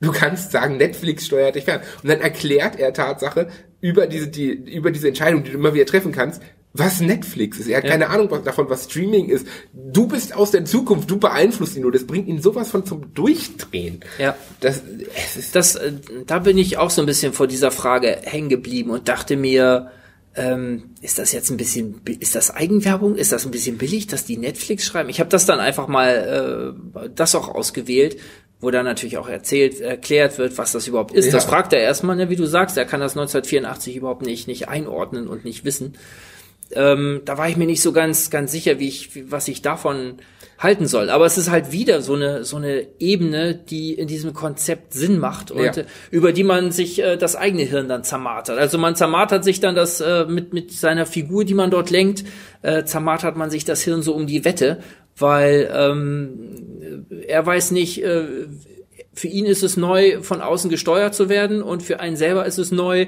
so eine Figur zu steuern. Also ja. man ist, äh, man sitzt irgendwie in einem Boot und weiß nicht genau, was man hier, äh, worauf das Ganze rausläuft. Also man ist ja nicht die überlegene, man steuert zwar, aber man ist nicht so eine überlegene Figur, die das Ende im Blick hat, sondern man ist ja selber auch so, dass das äh, so so die Maus im Labyrinth, ja. die da durchgeschickt wird. Und, und sehr witzig ist halt auch, je nachdem, wie, wie, welche Szenen du kriegst und dann zurückgespult wirst, hast du andere Antwortmöglichkeiten mhm. in den gleichen Situationen. Das, das macht es dann auch wieder interessant, denn dadurch entstehen komplett kruse und wirre Geschichten und mhm. du fragst dich selber, ist das, was ich da jetzt sehe, die Realität oder ist mhm. das nur in seinem Verstand oder ist alles nur in seinem Verstand und nichts davon ist ja. die Realität und du fängst selber an, komplett an allem zu zweifeln wie, wie es halt auch dieser Autor des Buches und wie es auch dieser Junge im Film tut. Mhm. Und das, das ist eine Erfahrung, also Black Mirror schafft es ja immer wieder, über alles hinaus äh, mhm. seine, seine Momente zu schaffen ja. und die Leute in eine Welt zu ziehen, äh, in der sie sich nicht mehr sicher sind, was ist real und was nicht. Mhm. Ähm, aber gerade bei diesem Film muss man sagen, es ist unglaublich. Also ich werde ihn auch noch mal gucken, aber ich war nach dem ersten Mal. Ähm, der Film sagt, er braucht so anderthalb Stunden, glaube ich. Mhm ich saß, glaube ich, über zwei dran. Ähm, und und und äh, war halt sowas von mit dem Ergebnis nicht zufrieden und dachte so oft, ich hätte gerne Entscheidungen anders getroffen, aber ich habe keine Chance zurückzugehen. Und wenn ich dann wieder an diesem Punkt bin, weil zurückgespult wurde, bleibt mir diese Entscheidung gar nicht mehr, mhm. die ich eigentlich treffen wollte, weil sich sein komplettes Gedankenfeld verändert hat. Mhm. Das ist, ist so genial. Ja, kann ich ähm, kann ich auch so sagen. Wobei ähm, ich bin mir nicht ganz sicher, ähm, ob es, also ich fand es total spannend, das, das durchzugehen und durchzuklicken, aber ich fand's, ich bin, hab's tatsächlich eher so als Spielerei gesehen. Also ich fand's, fand's toll, fand's interessant, aber ähm, es hat mich jetzt nicht, nicht, ja, komplett umgeworfen. Also gut, komplett umgeworfen hat, hat mich die Spielerei an sich auch nicht, aber das, was sie daraus gemacht mhm. haben. Also wie sie mit diesen Szenen und mit den Schnitten umgegangen sind, weil das habe ich noch nicht gesehen. Mhm. Ich habe ich hab schon viele Entscheidungsspiele gesehen und, mhm. und, und auch Bücher und sowas. Aber Sachen, wo ich scheiter und dann zurückgespult wird, dann meine Entscheidung das andere beeinflusst, mhm. was dann auch passiert und wie sehr man sich da reingezogen fühlt mhm. in dieser Art und Weise, das habe ich halt noch nicht erlebt. Mhm. Da finde ich, haben sie etwas geschafft, das, das gab es vorher noch nicht. Also dieses Thema, ich, ich treffe Entscheidungen in Filmen, das gab es ja auch schon. Ja. Das mhm. hatten wir mit ähm, Mosaik ja auch. Ach so hieß das, genau. Ich genau, kann mich an den Namen von, gar nicht von mehr. HBO. Genau, äh, wohinter äh, Steven Soderbergh steht. Genau, mhm. richtig. Da hatten wir das ja auch. Ja. Aber auch da ist es ein, ein sehr linearer Strang, über den ich mich zu einem Ende hangel. Mhm. Und nicht, dass mir das Ganze sagt, du bist gescheitert mhm. und spult zurück und setzt mich wieder da rein mhm. und setzt mich wieder da rein und wieder da rein. Und ich, ich habe keine Ahnung, komme ich jetzt vor, komme ich zurück und dieser Junge halt in diesem Film auch nicht. No, das, das, das ist halt wirklich das Interessante und Geniale ja. dahinter. Ja. Also davon würde ich gerne mal das Storyboard mit den ganzen Verzweigungen sehen. Ich glaube, das ist ein Monster einfach. Ja, ich fand, also, weil ich da gar nicht so, also ich konnte mir vorher nicht so richtig vorstellen, was sie draus machen würden. Aber gerade diese, diese Rückwirkung, auch, äh, ne, wie du sagst, dieser, angefangen von so einem zelebrierenden kurzen Innehalten, wo du merkst, da arbeitet was, wenn ich hier irgendwas tue äh, bis zu direkten Kommentaren. Ne? Also manchmal wird ja auch eine Entscheidung ähm, ja direkt kommentiert. Ne? Wenn, ja. er, wenn er einmal fragt er einen ja so direkt, was soll ich tun? Ne? Und dann gibt's eine eine schöne, eine eine halbwegs verträgliche Lösung. Es gibt eine Horrorlösung und äh, man klickt natürlich vielleicht eher, oder ich habe natürlich die Horrorlösung geklickt. Ähm, und dann antwortet er ihm direkt, ach, er, nee, was sagt er da? Ähm, ich, ich war nicht an dieser Stelle. Ist das dein Ernst? Ne, fragen. Wird man direkt als, als Lenker dieser Geschichte auch angerufen? Oder kann doch nicht dein Ernst sein? Und äh, ja, aber dann, er muss es dann halt machen. Also er, ist, er, ist, er äh, kommentiert die eigene Besessenheit aber, vom Aber da ist auch witzig, ich habe gesehen gehabt, er muss es nicht machen. Er kann sich auch dagegen wehren, mhm. was wir sagen. Er entscheidet sich dagegen, das zu tun, und zwar aktiv. Das ist auch sehr witzig. Also das, das waren Entscheidungen, wo ich das hatte, wo es, wo es um einzelne Sachen ging, wo, wo, wo ich entscheiden konnte, theoretisch macht das, mhm. und er das aber nicht machen wollte und ich gemerkt habe, wie er gegen diese Entscheidung ankämpft ja, mhm. und es dann einfach nicht macht. An irgendeinem Punkt war das, an welchem, an welchem Punkt hat er das gemacht? Zum Beispiel, äh, ob er, ob er sich, ähm, äh, ob er sich kratzen soll oder irgendwas war bei der Psychologin, mhm. da ich weiß nicht mehr genau, aber ich hatte zwei Entscheidungen und ich habe das eine genommen und er hat sich einfach total dagegen gewehrt und hat dann seine, seinen Arm festgehalten, um ah, ja, das stimmt, nicht machen zu stimmt. müssen. Ja, stimmt. Mhm. Ne, und ähm, auch da, ich, ich weiß nicht, wie viele Sterne hast du am Ende für deinen... Ich weiß, ehrlich gesagt habe ich da gar nicht drauf geachtet. Echt nicht? Ist dir nicht aufgefallen? Also ich habe am Ende drei, glaube ich, bekommen von diesen fünf. Und ich war sowas von unzufrieden mit meinem kompletten Werdegang und Ende und sowas. Ich habe das ehrlich gesagt eher wertfrei gesehen. Also ich selber habe mit mit äh, Gaming und Spielen eher wenig zu tun. Deshalb habe ich das gar nicht so auf auf ein Ziel hingesehen, sondern ich dachte, es wird viele Verästelungen geben und jede wird an irgendeinen spannenden Ort führen. Und äh, ich hab, bin diese Stränge da relativ wertneutral durchgegangen. So, ich wollte einfach wissen, was macht er, wenn ich gerade in solchen, wenn ich gerade gegen den Strich entscheide, wenn die offensichtliche Entscheidung äh, nicht fällt, sondern etwas, was eigentlich völlig gegen den Handlungsstrang und gegen die Figur ist. Und da fand ich diese Interaktion der Hauptfigur mit, mit mir als Lenker halt total interessant und total stark gelöst und total spannend. Ich, ich Ob da am Ende ein Spielball rumkommt oder nicht, da dachte ich, boah, das Nö, ist ein also, Problem. Aber ich fand, ich fand das als interessante, als interessanten Lösungsansatz zu sagen, sozusagen, okay, wir, wir legen dir hier was vor, weil das mhm. Äh, eigentlich sollst du dieses Spiel kreieren. Und wir sagen dir am Ende, wie gut du deinen Weg dadurch geschafft hast, indem wir mhm. dieses Spiel bewerten. Und ich habe halt eins, zwei und drei Sterne in einem Durchlauf gemacht und mit drei Sternen hat es dann halt geendet. Da, mhm. da ist seit so viel passiert, dass er nicht mehr zurück wollte, so ungefähr.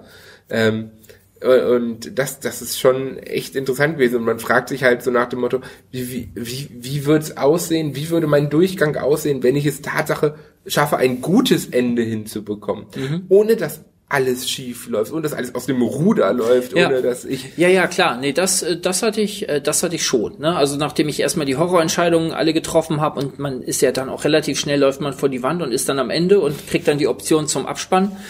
Ähm, ähm, wo man dann natürlich erstmal zurückgehen und sagt, okay, das muss irgendwie noch anders und besser zu lösen sein als äh, in dieser ersten Linie. Ähm, doch, ich habe da auch äh, mehrere Varianten da natürlich durchgespielt. Aber ich weiß gar nicht mehr, welche, welche dann, welche dann die verträglichste war. Es richtet doch am Ende dieser, dieser Nerd im Fernsehen dann ähm, über das Spiel. ja, ein komplett unbekannter Nerd, ja, genau. Deswegen, das ist halt, es ist, es ist echt cool gemacht. Also man kann es nur jedem empfehlen. Ähm, welches Ende ich hatte, werde ich jetzt nicht spoilern. Ich glaube, das würde zu weit gehen. Ähm, wir, wir wollen ja trotzdem noch versuchen, ähm, so, so spoilerfrei wie möglich zu bleiben. Glaubst du, dass das ein Trend ist, Ich glaube dass nicht. sich das weiterentwickelt? Ich, ich glaube, zwischendurch einzelne Sachen wird es mal geben. Mhm. Aber mir persönlich wäre es zum Beispiel auch zu anstrengend, das oft zu machen. Ja. Also ich mag es, wenn ich, wenn ich Serien schaue und sowas, das zu erleben, was mir der Autor vorsetzen will. Ja. Mhm. Es ist schön, mal eine andere Möglichkeit geboten zu bekommen. Das machen ja auch Rollenspiele und sowas, macht das ja auch sehr attraktiv. Und ähm, da kann man zum Beispiel, ähm, finde ich, unglaublich toll im Quantum Break, äh, nee, nicht Quantum Break, im Detroit Become Human, das ist vom Prinzip her Bandersnatch, könnte man sagen, nur als echtes Spiel. Denn hier haben meine Entscheidungen auch Tatsache komplette Auswirkungen. Ich habe aber trotzdem einen linearen Verlauf, aber meine Hauptfiguren können auch sterben und ähm, ja, dann kann ich mit diesem Strang nicht mehr weiterspielen. Und das ist, das ist, äh, das ist sozusagen das Ganze als Spiel, wo sich viele beschwert haben, das ist mir zu filmisch und sowas, wo ich mir dachte, der, derjenige, der dieses Spiel gemacht hat, der hat zwei andere vorher gemacht, die waren genauso. Es ist dieses filmische, nur mit einer spielerischen Variante hinter. Hier haben wir das äh, filmische mit einer spielerischen Variante dahinter. Ich glaube, das kommt durchaus mal gut an und ich glaube, wir werden das auch öfter mal noch sehen. Ich glaube aber nicht, dass es ein neuer Trend wird. Es ist zu auch, man- aufwendig auch. Ich denke auch, dass es eine, man braucht eben auch ein geeignetes Setting und eine geeignete Story. Also hier die, es, es ist ja eben auch faszinierend durch diese Spiegelung. Ähm, als, als Zuschauer nimmst du eine ähnliche Rolle ein wie deine Hauptfigur als Ja. Entwickler und äh, hast diese ständigen hin und her äh, äh, ja Spiegelungen, wie ich sagte und das muss man auch erstmal äh, im Thema haben. Also als ich würde nicht, es ist ja völlig unspannend durch einen durch eine keine Ahnung durch einen Charakterfilm sich durchzuklicken, Ja. sondern da will ich jemanden, da will ich von außen eine Figur kennenlernen und das soll mir dann der Autor soll Genau. mir diese Figur erzählen. Des- Deswegen schaut man ja Filme und Serien, genau. weil man eine Geschichte erzählt haben möchte. Genau. Sonst könnte man halt auch, wie gesagt, ein Spiel spielen oder Ja, sowas, was genau. ja dann viele tun, um das, das Umgekehrte zu haben. Ja. Oder ähm, man kann ja auch ein Buch lesen, ob man jetzt eins mit Entscheidung wählt oder ohne. Ja. Dafür entscheidet man sich ja selber frei. Möchte ich jetzt etwas vorgegeben haben oder möchte ich selber eine Auswahl treffen können? Und auch diese Entscheidungsbücher sind ja, es, es gibt sie immer noch, aber es sind nicht die Sachen, die in den Bestsellerlisten Ja. landen. Und das hat auch, glaube ich, den Grund, dass die Leute, wenn sie etwas schauen, etwas abgeben wollen, die Ja. Verantwortung abgeben wollen und es einfach nur aufnehmen wollen und genießen Ja. wollen. Naja, und ähm, ist ja eine alte Diskussion auch bei der Wahrnehmung von Film und von Kino. Ist das jetzt passiv oder ist das aktiv? Ähm, ich würde schon sagen, dass auch äh, sich etwas erzählen lassen aktiv ist. Du stellst dir auch dann ja etwas vor, auch in, vor allen Dingen in, in Büchern sowieso, aber auch noch in Filmen. Auch da hast du deine eigene Sicht auf die Charaktere. Auch da hast du unerzählerische Mittel, die, die dir Nuancen anders zeigen als dem Menschen, der neben dir sitzt. Und da, und da merkt man ja auch oft, die besten Filme sind die, die es dir schaffen, etwas zu zeigen, was so gar nicht da Genau, ist ja. und das dann am Ende, am Ende anders aufzuklären. Ja. Ne? Und ähm, das hier ist eine, eine tolle Variante. Also ich finde auch, dass äh, die Black Mirror Leute da einen absoluten Punch gelandet haben, ähm, der den sich eigentlich jeder unbedingt mal anschauen Ja. und durchspielen sollte, ähm, weil das wirklich eine ganz ganz originelle Erfahrung ist. Aber wir sind gespannt ähm, oder ich bin gespannt, was wer das noch mit was toppen will. Also Ja, also ich, ich finde halt auch, auch Mosaik, muss ich sagen, fand ich sehr gut. Ich finde auch es schön, Entscheidungen haben zu können. Aber in diesem Umfang, wie die das gemacht haben, das ist, äh, das habe ich halt noch nicht gesehen und das, mhm. das ist das Unglaubliche dran und ich finde, es ist für jeden ein Erlebnis, das mal durchzumachen mhm. und auch ich, der ja sonst eher nicht so Horrorsachen und sowas mag und so zum Teil kann es ja auch in die Horrorrichtung gehen, je nachdem, mhm. was für Entscheidungen du triffst, ja. waren auch diese Zweige so gut gemacht, dass es einfach extrem viel Spaß gemacht hat. Ja. Aber ich habe halt noch keinen zweiten Versuch gestartet, weil man muss ganz klar dazu sagen, es ist nichts, wo man sich hinsetzt, es ist auf eine gewisse Art und Weise ist es anstrengend. Ja, schon. Okay, ja. Ich fand's, ich fand's, als ich dann drin war, weniger anstrengend, als ich vorher dachte. Also ich habe vorher ein paar Mal gedacht, ah, jetzt bin ich müde und keine, habe keine Lust dazu, mich da jetzt aktiv da rein zu rein zu äh, arbeiten und zu denken. Das habe ich auch schon von anderen gehört, die da Interesse hatten und aber dann auch immer sagten. Ja, aber das ist gar nicht das Problem. Finde ich auch nicht. Wenn man mal drin ist, vor allen Dingen, weil man auch gut abgeholt wird, haben ja. wir ja schon gesagt, mit erstmal einfachen Entscheidungen. Man hat relativ schnell kapiert, worum es geht und was man machen muss. Und äh, dann äh, zieht einen die Geschichte schon von selber rein. Also ähm, wie gesagt, auch die Geschichte macht ja etwas mit ein und spielt zurück.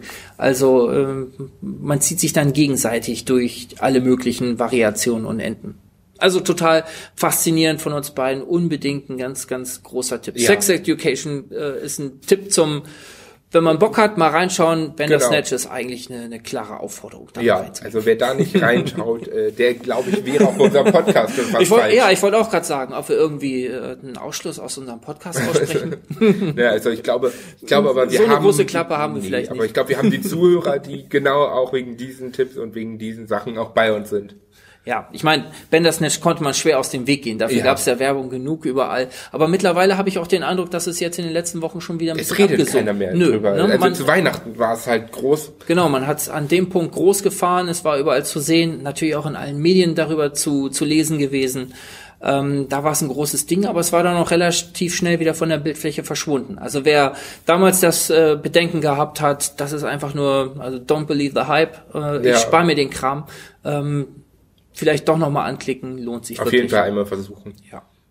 Gut, haben wir einen großen Tipp zum Schluss gehabt ja. und sind durch mit unseren Themen heute. Haben wir ganz gut hingekriegt zu zweit. Glaube ich auch. Ähm, trotzdem hoffen wir, dass Karen beim nächsten Mal wieder da ist. Wir versprechen jetzt einfach, dass Karen beim nächsten Mal wieder dabei ist. Du musst dich dran halten, Karen. Wir wissen, du hörst das.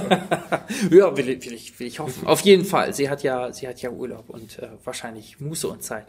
Ähm, dann bedanken wir uns für heute und äh, ihr könnt uns hören bei nwzonline.de, natürlich äh, bei Apple. Ähm, ihr könnt uns hören auf Stitcher, radio.de, was habe ich jetzt noch? Jetzt habe ich was. Podcaster, Spotify. natürlich. Spotify. Ähm, jetzt sind wir aber auch. Soundcloud. Durch. Ja, Soundcloud, stimmt. Natürlich.